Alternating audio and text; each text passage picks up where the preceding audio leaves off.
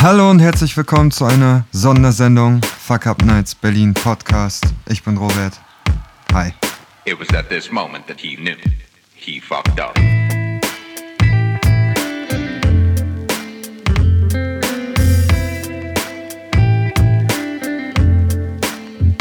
Heute probieren wir etwas Neues aus. Ich würde ganz gerne eine Art Talk-Podcast von Zeit zu Zeit machen. Höchstwahrscheinlich werden die Gäste die Leute aus unserem Team sein, Sprecher und Sprecherinnen, die wir schon hatten, oder vielleicht auch einfach interessante Leute aus unserem Umfeld.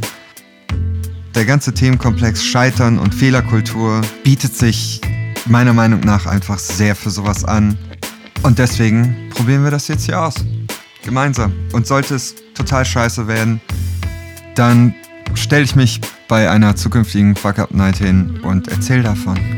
Für diese erste Folge habe ich mich mit Ralf Kemmer und Markus Roll zusammengesetzt. Ralf kennt man als Moderator und Mitgründer der Fuck Up Nights Berlin. Und Markus kann man im Podcast Nummer 9 hören. Den Podcast mit Markus kann ich jedem nur sehr ans Herz legen, denn es ist für, auch für unseren Rahmen eine eher untypische Geschichte. Markus ist oder war Pastor, er ist Theologe, auch Podcaster und vor allem Autor.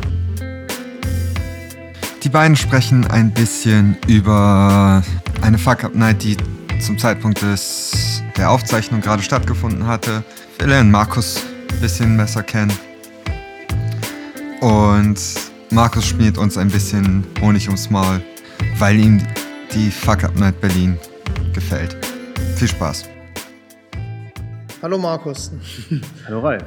Äh, wir hatten im, im, im Dezember darüber gesprochen, dass wir einen Podcast machen wollen, der nicht wie unser üblicher Podcast eigentlich äh, eine Story hat oder von einem Sprecher auf der Bühne dann letztlich äh, aufgenommen und, und dementsprechend abgelegt wird. Und jetzt treffen wir uns hier und, und, und du hast aber auch einen Podcast bei uns und gesprochen damals bei Aperto, das war vor zwei Jahren? November 2016. November, okay. Zweieinhalb, zweieinhalb Jahre. Das ist echt ziemlich lange schon wieder her. Die Zeit vergeht, unfassbar. Ja, ja, ja, ja. Also das, diese, die, die, ich habe die Sprecher immer alle noch so vor Augen und im Kopf und wenn ich dann zurückrechne, denke ich immer, das ist echt ein Weilchen her. Ähm, wir haben jetzt überlegt oder hatten ja auch darüber gesprochen, noch so ein bisschen beeindruckt, auch bei der Entwicklung von, von gestern. Also wir, wir, wir kommen aus diesem aus dem Fuck Up Night Special ähm, ja, Studienabbruch auf der Messe von der IHK mhm. und, und hatten da auch festgestellt, dass sich ja dieses, dieses Thema nicht nur, wie wir es die ganze Zeit sehen, natürlich über die Unternehmen weitergezogen hat und das Management kümmert sich drum und, und alle beschäftigen sich jetzt damit und versuchen das in die Unternehmenskultur zu, zu implementieren, sondern interessanterweise kamen dann auch so Sidekick-mäßig die, die Studienabbrecher, also mhm. Menschen, die äh, zu einem Zeitpunkt, an dem es ihnen, soweit wir das jetzt mitkriegen, auch wirklich nicht gut geht. Genau, ja. Auf uns treffen und, ähm, und dann immer welche hören, die äh, aus ähnlichen Situationen heraus sich weiterentwickelt haben. Ja. Sowas hatten wir gestern. Ähm, ja, das Scheitern ist ja auch was ganz Universelles offensichtlich. Also nicht nur in der Businesswelt, sondern das ist, betrifft ja das ganze Menschsein. Ne? Ja, also ich wundere mich dann immer, also wir hatten ja auch diesen, diesen Talk in München, wir beide zusammen auf dem Podium. Ich wundere mich dann auch mal, was für eine Bandbreite plötzlich zu diesem Thema, wenn man, wenn man es zulässt, ja. dieses, diesen Begriff Scheitern zu nutzen, welche Bandbreite sich dann da entwickelt. Ja, das war in München, ja genau, im Dezember in München. Das war ja das, das QA auf dieser Konferenz für Geschäftsführer. Und dann haben wir das Thema ja angerissen und dann ging es ja anderthalb Stunden länger als, als geplant. Ja, ja, ja. Weil ja. die Leute plötzlich merken, oh, da wird was aufgemacht, ich darf mich öffnen, ist ein geschützter Rahmen und dann wird äh, gefragt und diskutiert und äh, also super dankbares Publikum eigentlich. Ja. Wo man denkt, gibt es anscheinend so wenig Möglichkeiten oder, oder, oder Formate, dass dieses Thema vertieft wird. Ja, so wenig Möglichkeiten oder, was ich halt auch oft merke, ähm, also so, so tiefgehend, dass es natürlich jeden beschäftigt. Also dass es so mhm. sehr, sehr menschlich geprägt ist, das Ganze. Also wir haben ja auch dieses, ne, gestern die, die Studentinnen und Studenten, die da sitzen und eben nicht wissen, wie sie damit umgehen sollen, bis hin zu, zu, zu diesem Management, äh, die dann, wenn sie über Scheitern sprechen, auch plötzlich total menschlich und nackt werden. Ja, genau, ja. Und, und, und, und das ist, also die Erfahrung, die wir halt so machen, ist ja immer in diesen Workshops auch, wenn du dich mal nackt machst, also wenn du, wenn du eigentlich mal genau das zulässt oder darüber zu sprechen, wovor du Bedenken hast, hm, dann wird es interessant. genau. Und, und, und vielleicht ist das auch was, was so jeder in sich trägt. Äh, naja, diese, diese Barriere mal fallen lassen zu wollen. Ja, weil, weil das Gefühl gibt, plötzlich realisiert man, man ist Teil der Menschheit. Und man ist kein, ein- kein unabhängiges Individuum, sondern man merkt, wir gehören doch alle zusammen. Und diese Sehnsucht, glaube ich, sich zu öffnen und zu realisieren, wir, wir ziehen alle am selben Strang, ist, glaube ich, ganz tief verwurzelt im Menschen. Na, du hast jetzt vorhin etwas gesagt über dieses, dieses innere Leben. Ähm, da hatten wir kurz drüber gesprochen, bevor wir losgelegt haben. Das fand ich ganz interessant mit diesem, äh, das, das innere Leben, dass es sowas wie ein, hier bezogen auf Medizin, einen Heilungsprozess irgendwie aus einem heraus gibt. Aber jetzt wäre die Frage, ist dieses Scheitern auch etwas, was in einem drin ist, was man heilen muss? Oder ist es etwas, was man nicht heilen muss und, und, und mit sich trägt und immer wieder behandelt oder, oder vielleicht auch einfach wachsen lassen muss? Ja, ich würde, ich würde sagen, die Stärke der Fuck Up Nights und auch die von gestern ist halt, dass man nicht nur den Aspekt, dass man nicht nur, dass, oder dass man den Menschen holistisch sieht, also ganzheitlich, dass man halt nicht nur den Körper und, und den Intellekt, Intellekt sieht, sondern auch das Innenleben. Und, und, ähm, und dadurch bedingt, glaube ich, dass Menschen sich öffnen können und, und, und dankbar sind, darüber zu sprechen. Aber ich würde hier nicht von, von Heilung sprechen, so- sondern von, von Integration eben in diesem Sinne des, des Scheiterprozesses und alles, was damit zusammenhängt, dass der integriert wird ins Leben und genutzt wird, um alle Bereiche des Lebens quasi, ähm, um für alle Bereiche des Lebens zu lernen. Also, da- dass man, dass man bewusst nicht Dinge ausklammert, wie, wie das Scheitern zum Beispiel, und dann stigmatisiert, sondern dass, dass man realisiert, das gehört seit Jahrtausenden und ja, seit der Mensch aufrecht gehen kann, gehört es dazu. Und wir können weiter so tun, als gäbe es das nicht. Und, oder wir können als Menschheit uns weiterentwickeln und realisieren, das gehört zum Leben dazu. Also nutze ich das, also indem ich das nicht vermeide, sondern indem ich halt bewusst durchgehe, meine Lektionen lerne und mich als Mensch weiterentwickle. Und das ist, Weiterentwicklung will ja eigentlich jeder. Nur das Scheitern wird ausgeklammert und das macht ja dann keinen Sinn. Das gehört dazu. Ja. Na, wir haben immer diesen einen Satz, bei dem es immer so, also dann bringen wir in Workshops immer nur immer sagen, im Prinzip, es gibt ganz viele Lebensbereiche, in denen wir akzeptieren, dass wir Fehler machen oder äh, scheitern, je nachdem, wie man es dann ausdrücken möchte. Und dann, und das ist ja immer unser Hauptthema, dann kommt man plötzlich in einen Job, in einen Beruf, Ja, ins genau. Business und geht dann eigentlich davon aus, dass Professionalität bedeutet, keine Fehler zu machen. Ja, genau. Was eigentlich völlig unsinnig ist, weil es funktioniert ja nicht. Also wir, wir machen und ne, gibt Statistiken dazu und alles, wie viele Fehler wir pro Stunde machen oder Stress noch viel mehr. Ja. Und natürlich können wir das auch nicht ausblenden. Und nichtsdestotrotz gibt es so eine komische Blase des Arbeitens, die da heißt Perfektionismus. Ja. So, so keinerlei Fehler. Äh, wenn Fehler, dann darf der auf keinen Fall mehr auftreten und so. Ne? Ähm, und, und das finde ich ganz interessant, wobei ich mir nicht sicher bin, also wenn man, so, wenn man das so locker daher sagt, dass es dann doch ganz viele Menschen gibt, die halt glauben, dass sie grundsätzlich keine Fehler machen. Ah, okay, ja, soll es geben, ne? Ja, soll es schon geben, oder? Also, irgendwie kennt man die schon. Also, ich denke, so, es gibt schon so ein paar, die so selbstüberzeugt genug sind. Ja, ja. So Fehler, bei mir kannst du suchen, findest du nicht oder so. Ja, ja, okay. Okay, es gibt andere hier im Raum, die, die keine Fehler machen.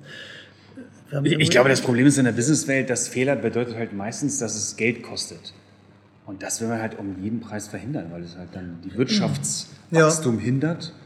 Und dadurch bedingt wird es wahrscheinlich stärker betont im Leben, dass in der Businesswelt dürfen halt keine Fehler gemacht werden. Und da Ja, wobei, ja, ja, ja. Das wäre so eine Interpretation. Das stimmt, Also, aber es ist natürlich totaler Fehlschluss, weil, Genau, weil ja. der, der Invest in einen Fehler hilft einem ja hinterher meist besser rauszukommen. Also Ja. auch das Unternehmen, die Organisation, die Strukturen lernen ja dadurch, dass Fehler entstehen. Und es gibt immer so die zwei Wege. Der eine Weg ist, wie gehe ich mit diesem Fehler um? Also Fehlervermeidung im Sinne des nächsten Mal sollte das nicht passieren. Und das andere ist natürlich, aus dem Fehler etwas zu entwickeln, was noch besser ist, weiterführt, also was man businessmäßig dann auch dementsprechend verwerten kann. Ne? Und Ja, ja. Ähm, dieses Schimpfen der Person, die den Fehler gemacht hat, bringt ja nicht viel. Also so wie mit Kind irgendwie, nimm den Schlüssel, aber verlier ihn nicht. Ja, ja, genau. Also kein Mensch kennt ein Kind, was absichtlich jemals einen Schlüssel verloren hat. Trotzdem Genau. gibt es diesen Spruch. Ne? Und ähm, warum eigentlich? Aber gut, naja. Ähm, aber Ja, so- aber, so- ja, ja, die Frage wäre ja auch, warum es anderen Kulturen oder Nationen besser gelingt, mit Fehlern umzugehen als uns Deutschen oder deutschsprachigen Völkern. Also es muss ja irgendwas historisch in uns verwurzelt sein, dass wir im Vergleich zu den Amerikanern oder auch Skandinaviern sagen, ja, Scheitern ist, ist ein, auf keinen Fall, das darf auf keinen Fall passieren. Also das sieht man ja auch, ich habe mir die Zahl von der Startup-Szene, in den USA bekommst du das zweite Mal oder dritte Mal erst Geld, wenn du einmal, zweimal gescheitert bist und auch gelernt hast. ja. Bei uns ist man dann stigmatisiert oder es ändert sich was, aber langsam. Wieso ist das so in uns verankert? Also ja. der Deutsche scheitert nicht oder So diese, diese Angst vor den Fehlern ist es dann wahrscheinlich. Ne? Und die Ja, ja. Angst vor den Fehlern führt dazu, man, man spricht nicht drüber und die Vermeidung ist wichtig. Ja, es ist auch so dieses, ich höre das, also ich habe es auch wirklich von Bekannten schon gehört, dieses, ich komme da nicht zu euch hin, weil das färbt dann vielleicht so auf mich ab und dann klebt es an mir. Oder Ja, so, ja, ne? genau. Also so, so ein Aberglaube, Knick in der Karriere. So, ne? Dieses Karma springt über. Was wir jetzt gestern auch zum Beispiel gar nicht hatten, weil da kam ja dieser Punkt mit diesem traut euch etwas. ja, ja. Oder Der klassische Spruch, jeder Fuck-Up-Night ist ja, jetzt traue ich mich oder traut euch etwas irgendwie jetzt zu machen. Ne? Und ähm, das widerspricht dem ja auch komplett eigentlich. Ja, aber ich kenne das, im- ich kenne das ja auch im, im, im Bekanntenkreis oder wenn man zum Beispiel bei Familienfesten zusammen ist, sagt ja auch, und ich, ich habe mich da auch selber bei, dass ich hinfahre zu Familienfesten oder zu, zu Treffen und dann nicht sage, ja, oh, mein letztes Buch hat sich irgendwie scheiße verkauft, äh, sondern man versucht immer alles, ist immer alles cool und easy und äh, läuft eigentlich, obwohl es innen drin gar nicht so aussieht. Irgendwie ist es ja trotzdem in einem verankert, dass man auf gute Miene zu einem bösen Spiel macht. Oder? Also, und eben nicht betont, ich habe ich hab gewagt und ich habe was getraut und, und selber diese, diese, diese, das Positive herausschreibt oder betont, was man eigentlich da gemacht hat. Ich frage mich halt, also jetzt mal bei diesem Beispiel bleibend, wenn dich das jemand auf Familienfest fragt, ob man das überhaupt so verbalisieren kann oder überhaupt reflektiert hat, dass man sagt, ich habe da was gewagt. Also jetzt mal bei dir bleiben, du hast ein Buch geschrieben und es läuft vielleicht nicht so gut. Würdest du für dich sagen, du hast mit dem Buch mal was gewagt und probiert? Ja, klar, also weil man kriegt ja nur pro, man kriegt ja irgendwie einen Euro pro Buch, was man verkauft hat. Man braucht dafür mindestens ein halbes Jahr.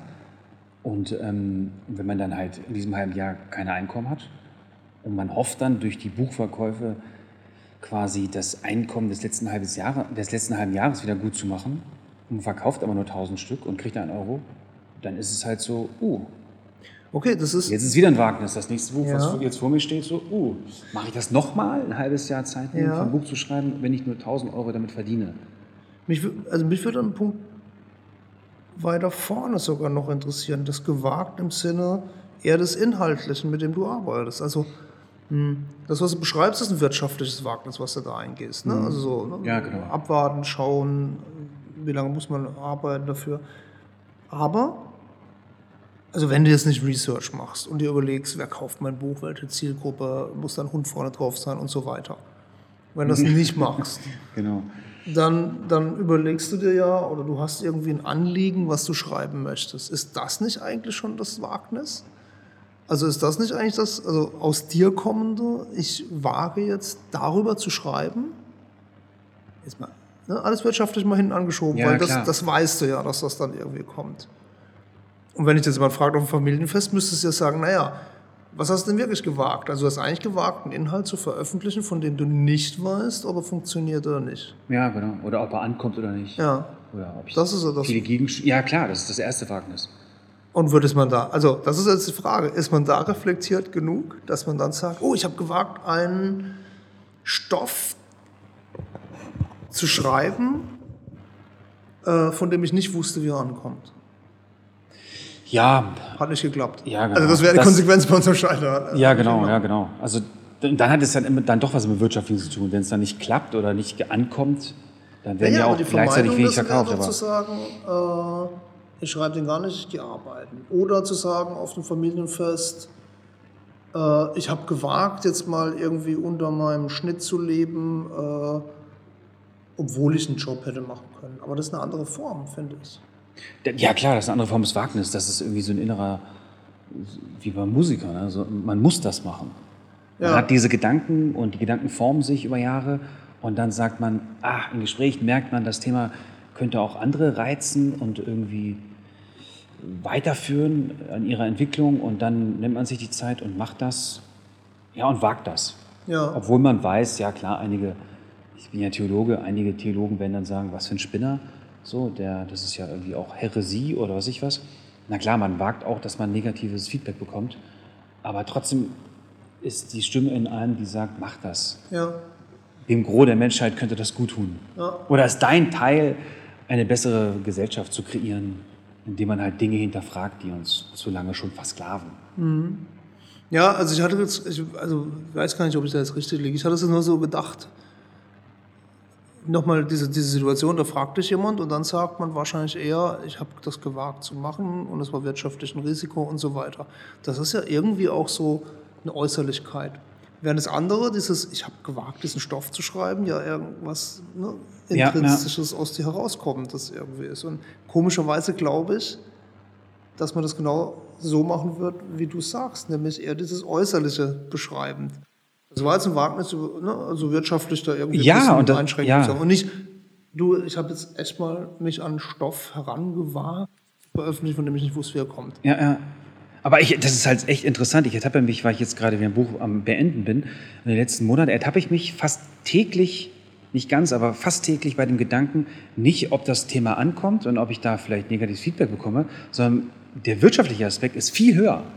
Ja, und ich frage mich selber, warum? Also warum ist das so? Dass ich Ja. mich frage, hoffentlich mache ich damit so viel Geld, dass ich das letzte halbe Jahr wieder, wieder reinkriege. Ja.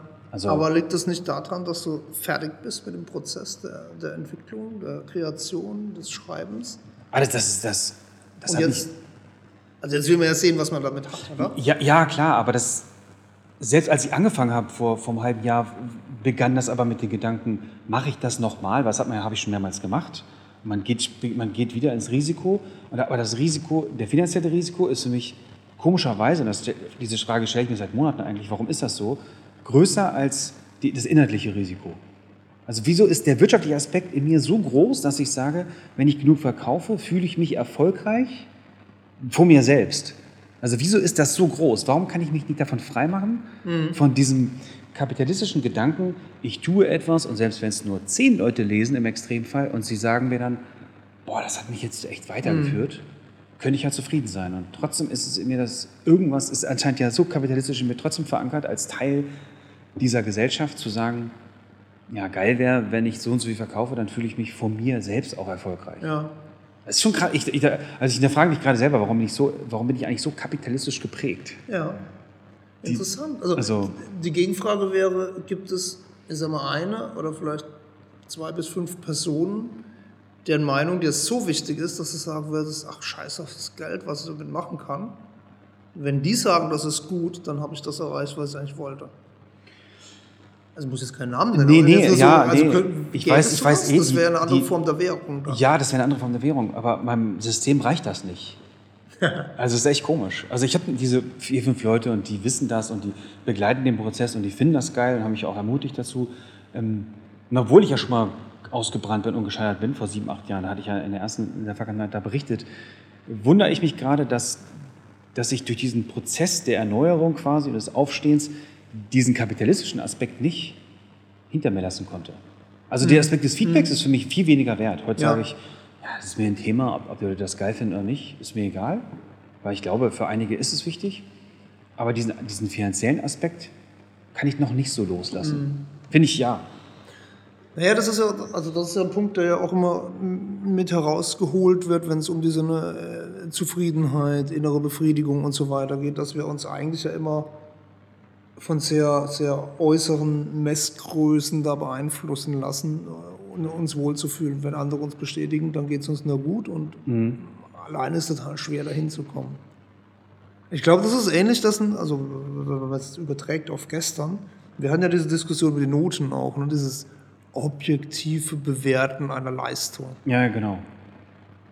Wahrscheinlich ähnlich wie mit dem Geld. Also im Prinzip äh, ein notwendiges, äh, nein, nicht notwendig ist es nicht, ein, ein vorherrschendes äh, System irgendwie, was uns halt alle prägt. Also dich jetzt dann im weitesten Sinne, ist das Geld ersetzt oder sind die Noten ersetzt durch das Geld eigentlich. Ja, genau, genau.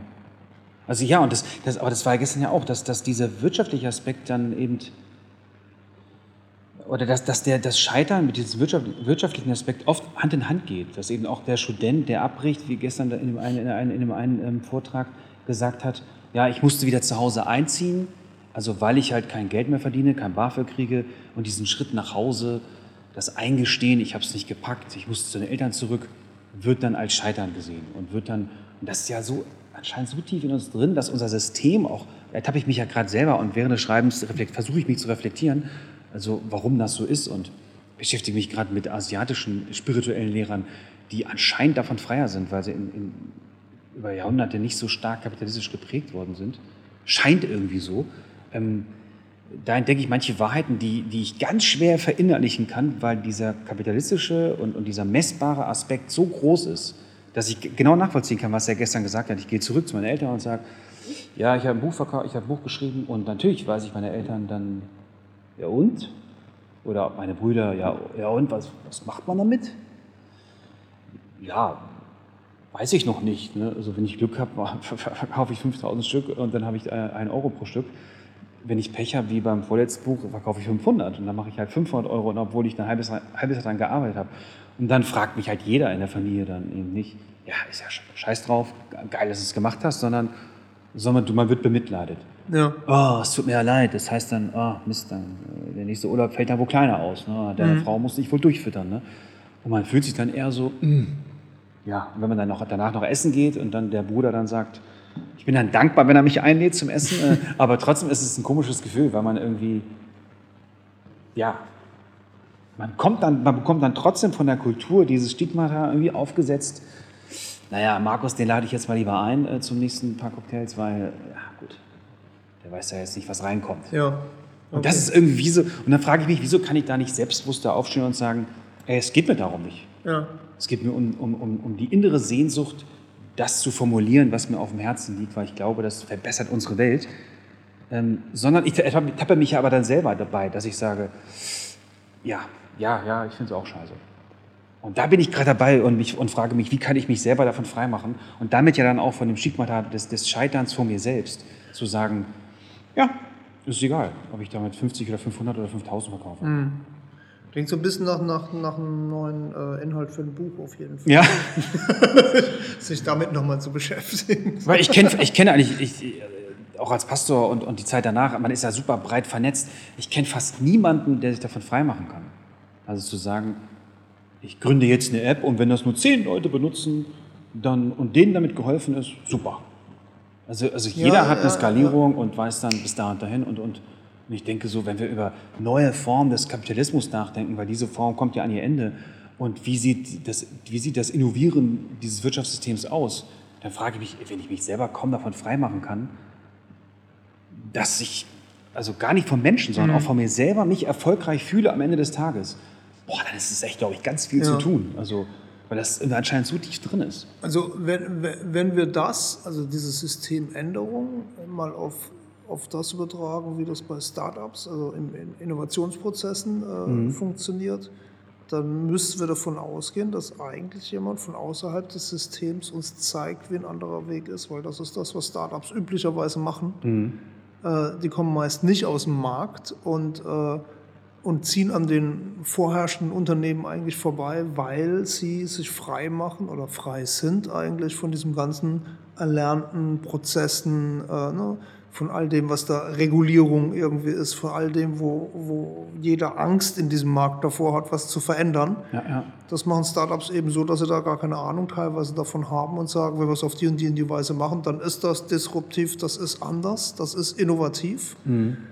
Und wenn wir das jetzt aufs System übertragen, muss man eigentlich sagen, naja, da müsste jetzt jemand aus einem nicht kapitalistischen System kommen und uns mal zeigen, äh, Welche wie, Werte ist noch? Ja, also wie, wie geht es ohne Kapital? Also so mit so, ja, ihr denkt da und da dran, ja, vergiss das mal alles. Wir machen es mal so. Ja, ja. Und dann geht es anders. Aber es war schon eine Frage der Größe, die man erreicht. Ne?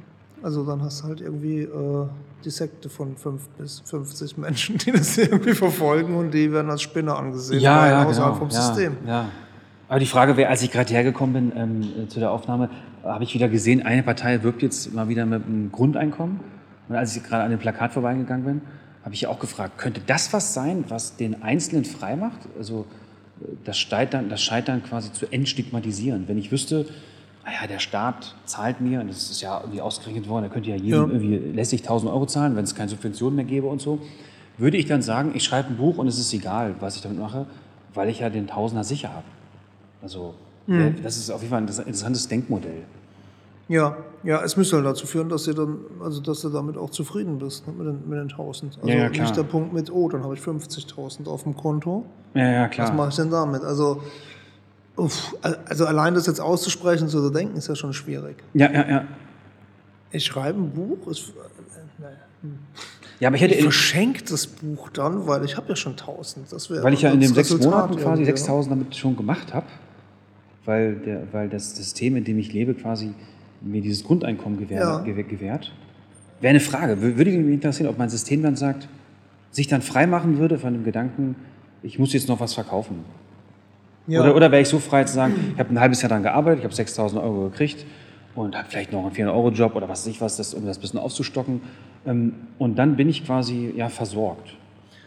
Naja, das Einzige, was dann da rankommen würde, ist so eine Art Künstlertum. Ne? Also jetzt im, im, in unserer momentanen ja. Vorstellung. So. Ja, ja, ja, genau. ja, also so pff, davon leben, was dann so da ist. Aber wie du vorhin ja schon meintest, den, den inneren Trieb zu haben, etwas zu publizieren, äh, zu komponieren, äh, zu malen, was auch immer. Also kreativ tätig zu sein und äh, aber damit zufrieden, was man irgendwie hat. Und der Drang ist dann das eigentlich, den Output irgendwie zu erzeugen. Ne? Ja, ja, ja. Nicht, nicht den Verkauf. Schwierig, mein Gott. Ja, ich hatte jetzt mit jemandem gesprochen, der hat äh, ähm, die, eine Dame, die hatte auch Autorin und die hat quasi mit dem, ihr erstes Buch war, war einfach so ein, vor 10, 15 Jahren so ein Mega-Bestseller, also global, dann in zehn Sprachen übersetzt und hat danach weitere Bücher geschrieben und weitere Bücher geschrieben und musste jetzt quasi selbst damit klarkommen, sich immer an dem ersten Buch messen zu lassen. Ah ja, okay. Also Ja. extern, aber auch intern. Dass du jetzt jedes Mal sagst, ich schreibe was Neues und sage, das wieder zu erreichen ist eigentlich unmöglich, weil es war eine Art Phänomen. Ja, Und, äh, und, und sie erzählte dann von diesem Spagat, den sie dann, das ist ja diese, diese, diese innere Arbeit, die man selber irgendwie schaffen muss dann. Wie schaffe ich es, mich trotzdem zu motivieren, ein Buch zu schreiben, obwohl ich weiß, es wird nie so erfolgreich wie mein erstes. das dachte Mm, okay. ich, ah, krass, Also ein ist das nicht ein Luxusproblem? ja. Und dann, ja, nee, für mich nicht. ja klar. Weil das erste war ein Phänomen, super. Ähm, aber die Motivation, den inneren Schweinehund, also diese, diese innere Arbeit mit einem selbst, sich zu hinterfragen, warum ist das so? Und dann ja, diese Wurzel zu ziehen von diesen negativen Gedanken, der sagt, ja, dann brauche ich da gar nicht mehr schreiben, weil kann ich eh nicht toppen. Und von außen wird sogar Ja. an sie rangetragen, Ja. dass, dass Leute sie gefragt haben, äh, wollen Sie nicht mal ein zweites Buch schreiben? Ich habe Ja. Ihr erstes gelesen. Äh, ich habe zwischendurch schon sechs Bücher geschrieben. Hat aber keiner wahrgenommen. Und, und dachte ich so, ah, interessant. Also auf jeder Stufe unserer Entwicklung oder, oder, unser, oder unserer Karriereleiter kommen immer wieder dieselben Stimmen, die halt sagen, uns verurteilen oder uns sagen, lohnt sich das? Mache ich das? Ähm, Wie motiviere ich mich neu? Also diese Arbeit mit sich selbst, diese, diese innere Arbeit, anscheinend, wahrscheinlich hört die auch niemals auf, aber ähm, ich finde es interessant, darüber ins Gespräch zu kommen oder darüber zu schreiben und, und auch, ja naja, was motiviert uns? welches System? Andere, Oder? andere Form des Scheiterns dann an sich selbst irgendwie. Wo man jetzt, also jetzt ne, wieder mit dem anderen wirtschaftlich, wenn du ausgesorgt hast, kannst du auch lassen. Musst du halt nicht mehr schreiben. Ja, ja, ja. Warum? Oder schreibst du und legst halt eine Schublade. Das ist ja auch schön und gut. Also den Output hast du geliefert, irgendwie was, was raus musste, musste raus. Und Ja, ja. Wenn du damit leben, also wenn, wenn du mit dem ersten Buch oder von dem ersten Buch leben kannst, reicht es ja total aus irgendwie. Ja, ja. Aber das wird so nicht gehen. Also das würde ich jetzt für total schwierig halten eigentlich. Ja, ja, klar. Also man ist ja trotzdem ein Mensch dieser Gesellschaft oder einer Gesellschaft und man, man, man nimmt und gibt und Das heißt aber dann auch in dem Sinne, also das haben wir ja auch oft bei unseren Fuck-Up-Nights, dass es darum geht, immer dieses, mh, in der, also in irgendeiner Form auch immer produktiv sein zu wollen. Also dieses, ja, also die Umkehrung des Scheitern bedingt ja immer, dass man erstmal was Produktives entwickelt oder etwas produziert haben muss oder entwickelt haben muss, dass man überhaupt erstmal scheitern kann damit. Ich glaube, das ist ja auch der Punkt, der dazu führt, dass dann viele hinterher sagen, ich traue mich oder ich will jetzt etwas machen, weil man sieht, dass das die zwingende, also das Handeln die zwingende Notwendigkeit ist, äh, um überhaupt einen Schritt voranzukommen. Viele bleiben ja davor irgendwie schon stehen. ja, ja. Und, und das scheint mir auch mal die Energie zu sein, die bei der Fuck-Up-Night dann irgendwie mit rüberkommt, dass überhaupt äh, dieser Umgang damit, dass da ähm, dass daraus etwas entstehen kann, dass das der Antrieb ist, dann auch wirklich zu handeln. Ja, genau. Und das ist auch, naja, was, was die Startup-Szene halt auch ja letztlich irgendwie mit, mit, mit vorgibt. Also nicht nachdenken, dann eben machen. Also Schritt Ja, für Schritt ja, ja. vorankommen irgendwie. Das ist ja das, was, was auch Fuck Up Nights inspiriert, dass man diesen, auch wenn die Leute gescheitert sind, man spürt diesen Spirit, hier haben Leute was gewagt. Und das inspiriert. Also, also inspirieren kommt ja von inspirare, von Leben einhauchen. Das haucht auch mir Leben ein und, und, und Power und ermutigt mich auch was zu wagen.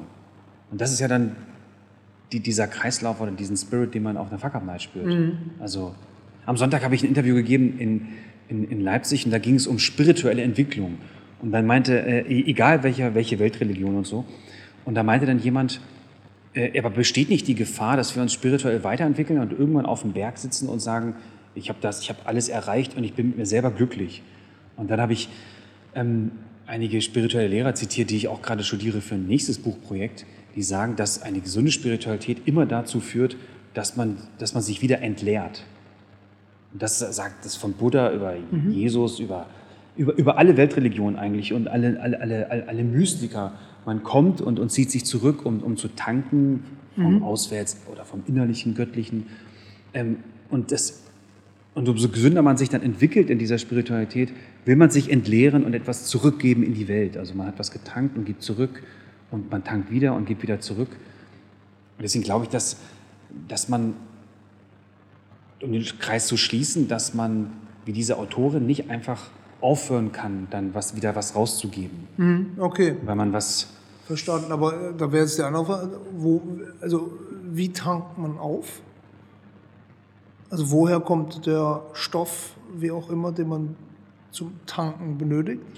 Ja, das ist ja eine ganz individuelle Geschichte. Also wieso machen, wieso gibt es Startups, die machen das zum zehnten Mal? Und wenn man dann sagt, ähm, wenn man dann Interviews liest oder Podcasts oder Bücher liest, dann spricht ja jeder von, das ist eine innerliche Sehnsucht, ein innerlicher, ein innerlicher Auswurf, der, der quasi raus muss. Und, da sprechen halt dann als Theologe oder sprechen halt dann die Weltreligionen von diesem in uns wohnen Göttlichen, was kreieren will. So das Göttliche, was aus sich raus will und kreieren will. Und ähm, wie tanken wir auf? Also ich tanke durch Yoga auf oder, oder durch Meditation, Okay. durch den Ja. Rückzug und, und durch, das, durch das innere zur Ruhe kommen und hören und tanken in der Natur. Und ähm, da gibt es halt die verschiedensten Wege, wie, wie Leute halt auftanken und merken, dass sie jetzt gefüllter sind als vorher. Manche besuchen sicher die Fuck Up Nights, um aufzutanken, Ja, um, um, um etwas zu tanken, was sie dann wieder nutzen können, um, um zu kreieren. Wir hatten schon mal drüber gesprochen, und da muss man nur auf die Sprünge helfen, mit diesem Scheitern und Ruhe. Da hattest du ja drüber gesprochen, sich selbst zum Scheitern äh, zu bringen, indem man, äh, indem man sich eigentlich äh, in Ruhezustand Ja, ja, versetzt. genau, genau. Ja, ja. Ähm, den Aspekt fand ich ganz interessant. Vielleicht kannst du den nochmal ausführen. Ich habe nicht mehr genau im Kopf, wie du den damals erzählt hast. Also es, es gibt jetzt, wenn man in den Buchladen geht, immer- interessanterweise immer mehr Bücher, die in so eine Richtung gehen, die, die eigentlich dann von verschiedensten spirituellen Lehrern kommen, die, die das seit Jahrtausenden schreiben. Und da geht es quasi darum, dass sich ähm, ein erfolgreicher Mensch, also jetzt in Anführungsstrichen erfolgreich, nicht unbedingt kapitalistisch erfolgreich, aber oft auch, äh, hat quasi einen guten Mix für sich gefunden, Kontemplation und Aktion ähm, in Balance zu bringen. Also um eben auch nicht langfristig nicht auszubrennen. Und ähm, das geht eben einher, dass ich, äh, so versuche ich auch zu leben oder lebe ich eigentlich seit, fünf Jahren jetzt, dass ich Zeiten habe, wo ich so Vollgas geben kann. Und dann sage ich, gibt es Zeiten im Jahr ganz bewusst, wo ich mich zurücknehme und ich nenne das dann meine dopaminfreie Zeit. Ähm, weil der Körper wird ja so schnell abhängig von Dopamin, die er ausschüttet, wenn man halt Action hat und auf der Bühne steht oder eben, was jeder in seinem Beruf halt hat, die Aspekte. Da nehme ich mich bewusst zurück, um, damit mein, um, mein, um dem Körper quasi von dieser Dopamin-Suchtgefahr zu, zu, ähm, zu entwöhnen. Und das geht einher mit so einer, selbst, mit, mit einer selbstgewählten ähm, Selbsteinschränkung.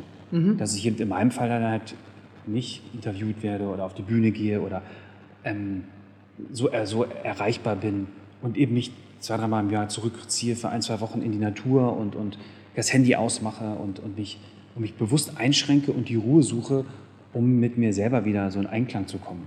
Hast du das fest verankert? Also hast du so eine Art Zeitplan, wo du sagst, so, dann mache ich das, egal was da gerade ansteht? Also ich meine, es ist ja typisch diese Phase. Jetzt haben wir vorhin über dein Buch gesprochen. Jetzt kommt natürlich der Moment, das Buch ist draußen, man muss irgendwie wahrscheinlich ein bisschen ne, Promo machen, was aber jetzt theoretisch könnte ja jetzt der Punkt kommen, an dem du dich eigentlich zurückziehst. Machst du es dann, also resolut, ohne darauf zu achten, in welcher Phase du gerade bist, die jetzt vielleicht Action bedeuten würde? Oder lässt du die Phase passieren und ziehst dich dann zurück auf die Gefahr hin? Das wäre natürlich die nächste Frage. Dass zu auf spät die ist. Gefahr hin, dass es zu spät ist. Also wie, wo, wo ist da der Punkt? Nee, ich, also ich Oder wie mache, regulierst du das ich, ich, also ich reguliere es für mich selbst schon ganz klar im Kalender. Also ich Okay. mache es immer im November und Januar und Februar. Also Okay. primär im Winter, auch in der dunklen Jahreszeit. Ähm, und ähm, weil ich versuche, mich da an den Rhythmus der Natur anzupassen. Die Natur schläft ja auch eigentlich drei, vier Monate, also theoretisch und, und, und äh, ist nicht effektiv oder, oder leistet oder produziert, sondern zieht sich zurück, um im Frühjahr wieder äh, quasi aufzublühen. Und so sind diese Buchschreibeprozesse meistens eben im Frühjahr. Und, ähm, und, über den, und, und über den Winter äh, ziehe ich mich halt eher zurück, mache weniger Auftritte. Also eigentlich über zwei Monate gar keine. Sei, also ich versuche da konsequent zu sein, schaffe es auch meistens. Es sei denn, manchmal kommen so Auftritte, so, man kriegt so für eine Stunde, was weiß ich, für ein Geld. Ähm, aber ich versuche das im Winter halt ganz klar zu reduzieren. Äh, in den vier Monaten November, Anfang November bis Ende Februar äh, im Vergleich zum restlichen Jahr.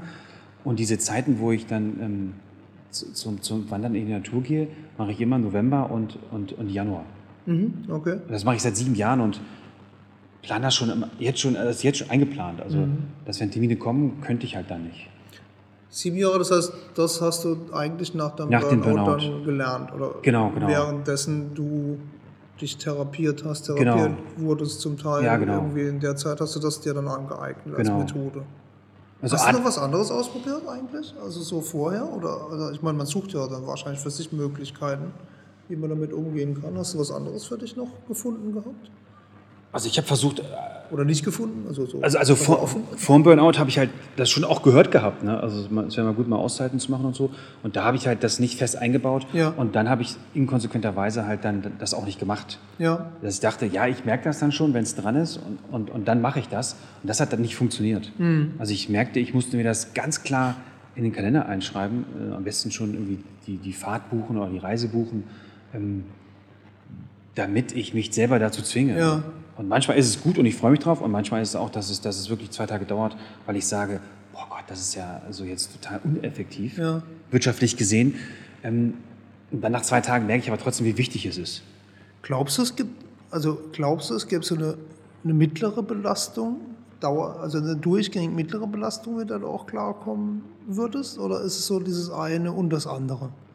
Also es ist ja irgendwie so, ne, so, so ein äh, Dualismus so, ne? Also Ja, einerseits ja. so hoch, also wie du selbst sagst, irgendwie, ne, dann ist man dementsprechend wahrscheinlich auch gepusht im Projekt und macht. Genau. Und dann gibt es so diese komplette Auszeit, dessen, also all das, was da war, wegzulassen. Ich glaube schon, dass es das gibt oder dass es Persönlichkeiten gibt, denen das, denen das so gelingt, die dann sagen, ich was ich, ich habe einen Wochenrhythmus, ich Ja. gebe sechs Tage Gas, einen Ja, Tag mache ich schon nichts. für dich. Also glaubst du, dass es für, Für dich mich persönlich, äh, das habe ich mit dem Therapeut ausgearbeitet, geht's nicht. Weil er meinte, du bist Okay. so ein High-Performance-Typ, so nannte er das. Und du bist dann so drin, auch in deiner Welt, und wenn du dann deine Talks machst und, und Leute und Workshops, dann bist du so drin und so on fire, dass du es dann für ein, diese, diese, diesen Rhythmus, einen Tag dann nichts zu tun, funktioniert nicht. Ich brauche dann drei, vier Tage, bis ich runterkomme. Und dann brauche ich aber auch, auch zwei Wochen, wo ich mich dazu zwinge, nichts zu machen. Ja. Also diese wirklich diese, diese freiwillige Selbstbeschränkung. Und so geht es bei mir nur von 100 auf 0 und dann wieder Ja. von 0 auf 100. So, so, das wär, würde meinem Persönlichkeitstyp entsprechen. Aber ähm, da gibt es Mhm. Sicher so, so ein bisschen wie. Wie, wie, wie ein äh, Rennwagen. Ja. Wie was? Wie ein Rennwagen. Ja, ich habe jetzt eigentlich. auch- Aber ich, ich, ich, ich, hatte, ich hatte, Rennwagen bremsen ja nicht und bleiben stehen, die geben ja immer Gas. Ja, stimmt, aber wenn sie halt dann den Boxenstopp haben. Äh, ich ich hab- habe hab auch gefragt, muss ich jetzt eigentlich, für mich war das dann die Frage in, in, in diesen 10, 12 Stunden, die ich damals gemacht habe, ähm, über ein Jahr lang war dann die Angst, als mir besser ging, muss ich jetzt hier so ein, so ein Leben führen, so was nicht mehr für etwas brennt. Ja. Weil ich so ein Typ bin, der halt entweder Ja. begeistert ist oder halt nicht. Und da meinte er, nein, auf keinen Fall. Es gibt Ja. für jede Persönlichkeitstyp gibt es verschiedene Rhythmen, die halt gesund sind oder eben nicht gesund. Und für sie meinte er halt, sie müssen ganz klar erkennen, ja, Brense für die Sachen, die sie brennen, weil das ist ihr, ihr Ja. Persönlichkeitstyp, den müssen wir nicht wegschneiden, ähm, um, um ein gesundes Leben zu führen, sondern sie müssen halt dann diese ganz klaren Auszeiten haben, wo halt, Mhm. Wo sie nicht erreichbar sind und wo sie nicht vom Feedback leben und wo sie nicht, das, wo sie das Gefühl haben, sie machen was sinnvoll, was Sinnloses Ja. oder was, was Langweiliges. Ja, ich hatte es eigentlich eher sofort an sowas wie dieses ähm, Method Acting gedacht, irgendwie von Schauspielern, die dann komplett in dieser Rolle sind und dann natürlich aus der Rolle wieder rauskommen müssen, aber wenn sie drin sind, eben nicht rauskommen. Genau, Also ja, ist ein- ja, ja, ist ein guter Vergleich. ist das, dieses Daniel Day-Lewis-Bild irgendwie mit diesem, was war mein linker Arm, ist der Film, glaube ich, oder so, oder Ja, ja. wo er dann auch wirklich nur noch so sich bewegt hat, wie er sich im Film bewegt und, und ne, oder man kennt ja diese Stories irgendwie von, von denen, die es gelernt haben, dass Ja, sie ja. nur in dieser Rolle sind und dann, dann müssen sie ja wahrscheinlich irgendwie auch wieder ausbrechen aus dem Ganzen und äh, im Prinzip ja auch sich selbst wiederfinden dann, weil ja irgendwie in einer Rolle oder in einer Person verloren gegangen sind, die nicht ihre ist, also zum schizophrenen Zug irgendwie. Ja, ja. Also ohne jetzt dir zu unterstellen, dass es da so, aber von, von, von, von, von vom Ablauf her klingt es halt sehr ähnlich irgendwie. Ja, ja, genau. Ist eine gutes, gute Metapher oder ein gutes Bild, ja. Ja, spannend. Ah, Ja, gibt es wahrscheinlich je nach Persönlichkeitstyp, aber ich glaube, ich befürchte, die Typen, die auch zur Fuck Up Night kommen und die Leute, die regelmäßig kommen, das inspirierend finden, das ist schon- so ein ähnlicher Menschenschlag, der halt für was brennt und der dann eigentlich immer mal wieder die Zeiten finden muss, wo er sich selbst beschränkt, damit er eben nicht ausbrennt. Ja. Das ist total interessant, was du eben gesagt hast, weil, also, ähm, mit diesem, das Publikum, wir wissen da viel zu wenig drüber. Ich frage mich Wer da halt eigentlich auch, kommt, also die, die ja, Fuck Up- wer-.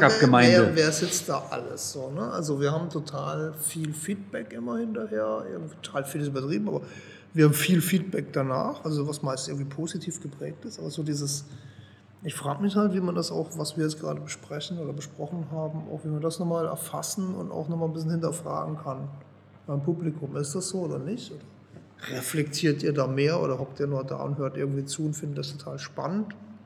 Das wäre mal interessant, da so eine Umfrage zu machen. Ne? Ne? So irgendwie äh, fischmäßig, oh, gehört danke was, oh, da war was, also sofort wieder raus.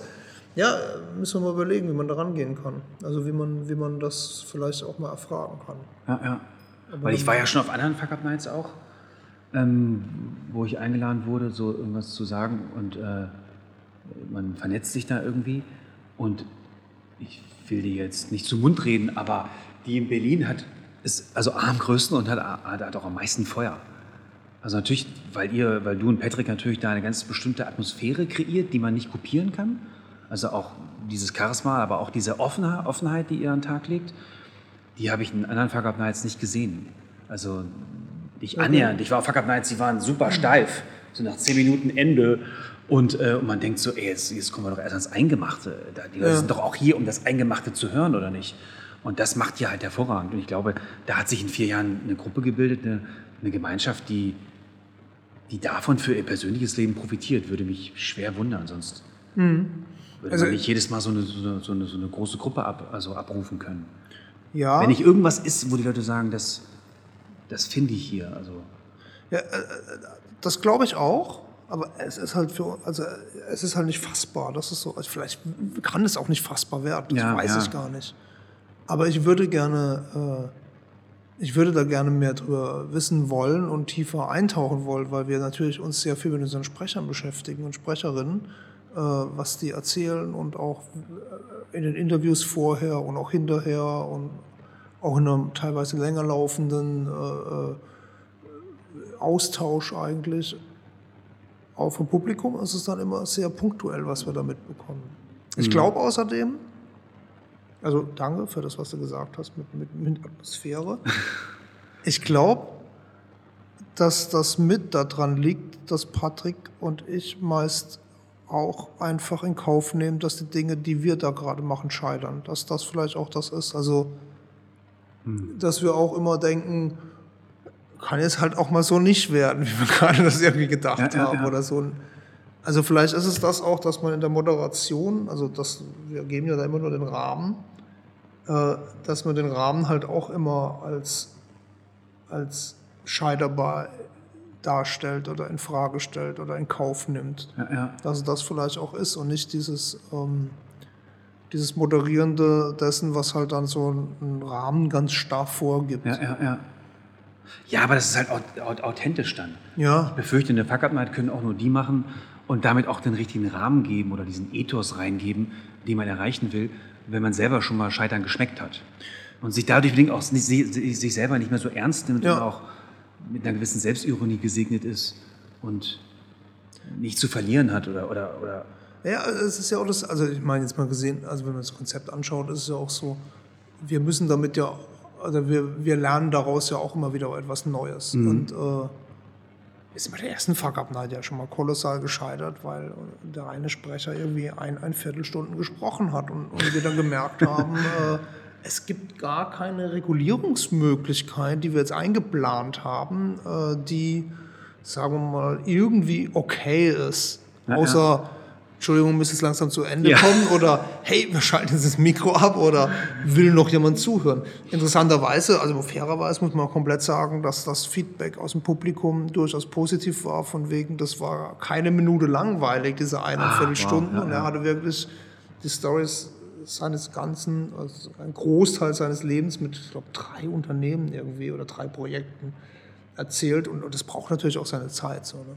Äh, aber nichtsdestotrotz, also jetzt mal so rein formal, konzeptionell gesehen, war das natürlich für uns eigentlich ein Scheitern, wenn man so diese 15, 20 Minuten Redezeit und ja, ja, die vorgegeben jetzt ist es irgendwie doppelt, dreifach, vierfach so lang und dann sitzt man ja auch da und, und denkt so, was jetzt? Ja, ja, klar, ja. So, und also ohne dieses Scheitern würden wir ja auch nicht lernen, wie man damit umgeht. Oder wir hatten auch oft schon irgendwie Momente, wo wir dachten, mh, man müsste vielleicht noch was regulieren. Also bei, bei Sprechern oder auch oft, die aus dem Publikum kommen, die ja doch manchmal ein Thema noch suchen, in der Suche etwas in die Länge ziehen und, Ja, und, ja, aber- irgendwie auch merken, wie, äh, wie dürfen und sollen wir interagieren in dem Moment. Aber ich finde, das ist halt eure Stärke. Also, natürlich dauern die länger als andere Fuck Up Nights, aber ich war auf einer, ich sage jetzt keinen Namen, da, wurde da war nach 10 Minuten oder 12 Minuten Schluss und ich hatte gerade losgelegt, ähm, weil, die mich, weil die die Geschichte meine Geschichte aus Berlin gehört haben und wollten die dann auch reinbringen, eigentlich so, so ein Schwerpunkt auch, ähm, der über das Business-Scheitern hinausgeht. Und dann lege ich gerade los, man, man, man, man interagiert mit dem Publikum und dann wurde ein Schild hochgehalten, noch 60 Sekunden. Und dann dachte ich so, ja, okay, ähm, wie soll dann, die wollen die Atmosphäre haben wie Berlin, ne? Und äh, na- nach 10 Minuten kriege ich ein Schild hochgehalten, noch 60 Sekunden. Ja, klar, also das geht halt nicht. Das so ein Schild, das ist auch eine gute Idee. Haben wir gar nicht. Das ist- Aber ich hatte das mich gerade mal vorgestellt, Lernen, ne? äh, ich hatte gerade mal die ersten zwei Gags eingebaut, damit man mit dem Publikum auch so warm wird. Ja. Und dann kommt ein Schild nach 60 Sekunden Schluss. Ja klar, dann, dann kriegt man natürlich nicht die Atmosphäre, die man in Berlin hat. Das ist Wo, schwierig. wo, ja. wo, wo das Format schon mitgibt, dass man sagt, ja, theoretisch ist vorgegeben 20 Minuten, aber wir nehmen das Scheitern dieser 20 Minuten bewusst in Kauf, weil es ja, ist Teil des Konzepts. Es, nur so kriegen wir Ja. halt auch mehr als, als, eine, als, ein, als ein Event, was, wo man drei Geschichtchen hört und nach Hause geht. Na, wir scheitern da ja auch immer in der Moderation, wenn wir denken, man könnte ein bisschen kürzer bleiben. Interessanterweise, ich glaube, bei Ihr Patrick. seid der Preacher, es ist wie so ein Preacher. So, come on! Ja, ja, ja. Nee, ich Es, glaub, es ja. kommt aus dem Herzen und dann muss es raus. Und das merkt man bei euch ja auch. Das ist eine Herzenssache. Aber nur deswegen ist, ist sie auch erfolgreich. Also, weil es Vielleicht, authentisch ja. und vom Herzen kommt. Also eure Begeisterung auch gestern wieder zu sehen, finde ich inspirierend. Meine Frau meinte auch, es ist einfach inspirierend. Das kommt aus eurem Herzen raus. Es ist euch ein Anliegen, die Gesellschaft in diese Richtung voranzubringen. Und das ist, Ja, also ich glaube, das zum einen, also schön zu hören, das, das, das steckt irgendwie mit drin. Zum anderen aber natürlich ja auch ähm, eine Atmosphäre für Sprecher zu schaffen, die ja dann teilweise gar nicht geübt sind und, und irgendwie auf einen Auftritt brauchen, den man ihnen auch, ich sag mal, irgendwie ein bisschen vorbereitet. Ja, ja, ja. Also ja. es ist natürlich verdammt schwer zu sagen, unser nächster Sprecher ist, vielen Dank, und hier ist äh, Daniel. ja, ja. So, und Daniel kommt äh, vor 150 Leuten auf die Bühne und hat noch nie gesprochen. Also natürlich muss man da ja irgendwie so ein bisschen, ja, keine Ahnung, Ja, eine TV-Show, die man braucht, mit, ne, Ja. und der tosende Applaus ist das und jetzt Ja. machen wir es noch lauter und noch lauter und dann geht's los. Ja, ja, ja. Aber das ist ja, da, und da schließt sich wieder der Kreis, dieser holistische Ansatz, den ihr halt fahrt, dass alle, die mitmachen, einen Win-Win haben. Dass man nicht nur sagt, okay, es kommen Leute, die zahlen einen Eintritt, also müssen wir die bespaßen. Nein, auch der einzelne Sprecher wird von euch quasi gebettet. Und das ist, glaube ich, dieser holistische Ansatz, der ganzheitlich denkt und, und jeder geht raus und sagt, das war gut. Ja, Also und das, das macht euch halt aus. Aber warum denken Menschen holistisch? Denken nur holistisch, wenn sie einmal gescheitert sind. Und, und, und realisieren, vielleicht, ja. ähm, ja, ja, ja, aber denken über das Normale hinaus und denken über den Horizont hinaus und merken so, wenn man einmal Kontakt hatte mit dem inneren Schweinehund oder mit diesem inneren Dämonen, dann weiß man danach, was, was ich mache, muss Win-Win für alle sein. Und das spürt man irgendwie. Und Ich glaube, bei uns aber auch, also wir haben bis jetzt mit über 90 Sprecherinnen noch nie die Erfahrung gehabt, dass es irgendwie das nicht, äh, die Story, die Art, die Person es nicht wert gewesen wäre, das so vorzubereiten. Ja, also ja. alle, die wir hatten, waren, ne, also waren genau so, dass man das so haben wollte und auch äh, das ist auch für uns dann irgendwie äh, ähm, gerne so präsentieren konnte, Ja, dass ja, da so ja, jemand ist. Also es ist ja immer noch so, dass wir diese Präsentationsbühne dann halt irgendwie Ja, klar, so ein bisschen ja. ausrollen müssen und da sind wir halt auch immer von allen bestätigt worden. Also Aber auch das was ist ja so subjektiv. kam, ne? Auch das ist ja subje- subjektiv und spricht wieder für euch, dass ihr in jeder Geschichte etwas seht, was es wert ist. Ja. Und dass ihr den Einzelnen ich, Da will seht. ich auch total subjektiv Ja, sein. ja, Gott sei es wär, Dank, Es wäre also. es wär dramatisch, also ne, dann, dann müssen wir echt so Ranking hinterher. Ja, ja, genau. Äh, Das, Sprecher A fand ich jetzt, hm, weiß nicht so recht. nee, so. ist nicht tief genug gefallen. Genau, Äh, die, die ja, ja. Performance war auch nicht so dolle. Nee, aber das spricht ja, Ja, für euch. Und das, ja, ja, klar. Deswegen kommen auch die Leute, weil das ist total authentisch. Ja, das ist schön. Schön zu hören auf jeden Fall. Ja, irgendwann sind wir auch ausgebrannt und dann kommen da auch keine guten Stories mehr rüber. Da kommt dann nur, ich war gestern das beim fängt erst an. Zahnarzt, das hat nicht... Mir geht's so schlecht heute. Ja, mal gucken. Ja, aber ich glaube, das fängt erst an. Das ist, glaube ich, ein Lifetime-Projekt. So. Hier haben wir Schluss gemacht, mehr oder weniger. Ähm, ich hoffe, es war interessant. Wie hat es euch gefallen? Lob und Beschwerden an RK sowie Robert Kramer at fuckups.de. Ansonsten sowieso alles, was man wissen möchte, fuckups.de. Unsere nächste Veranstaltung wird Bombe. Kauft euch, sobald ihr das hier hört, Karten, wenn ihr nicht schon Karten habt. Das war's. Danke fürs Zuhören und bis zum nächsten Mal. Ciao.